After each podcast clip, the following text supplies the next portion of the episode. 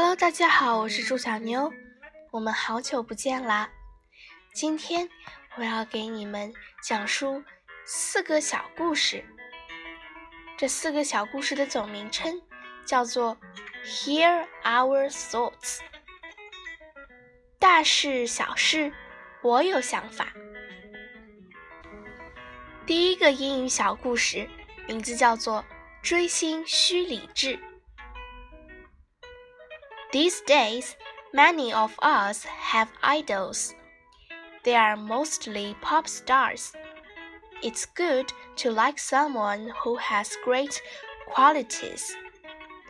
But sometimes some fans are too crazy.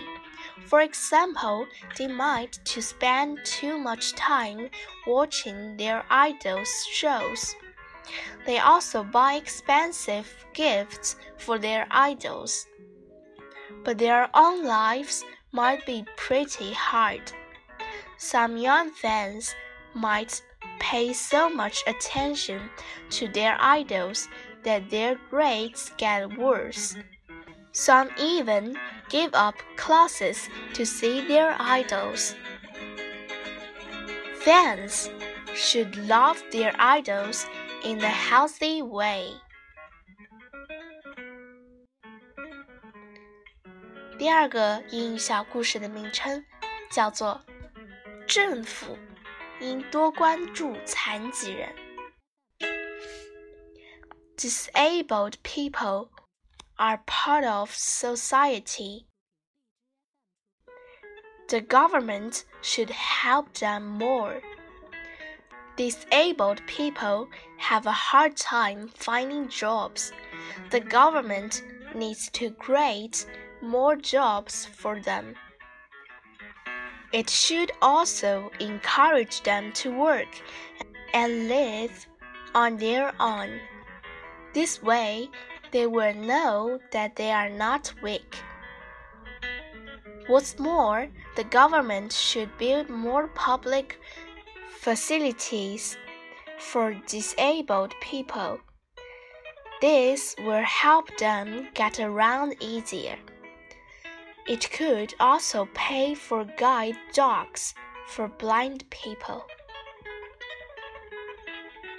第三个小故事的英语名称叫做“盲目减肥不可取”。那么，什么叫做盲目减肥呢？我们一起来听听看吧。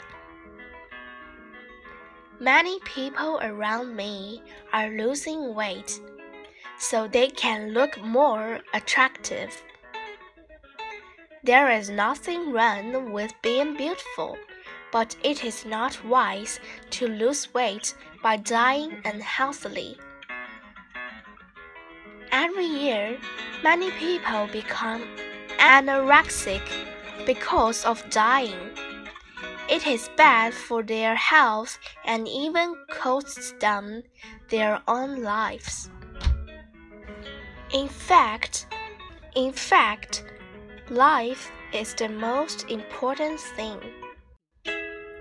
I think we need to lose weight in a healthy way. There is a popular saying in China that goes, exercise more and eat less. This could be the best way to lose weight. 第四个小故事。 穿汉服，宣扬传统文化。I often see people wearing 汉服 on the street. Some might think they are strange, but I don't think so. Everyone has the right to make a choice. Some people enjoy fashion, while others are fond of tradition. In fact, when I see people wearing hanfu on the street, I usually say to myself, Wow, that's a beautiful dress. They are also different. One day, I will wear hanfu and introduce it to foreigners.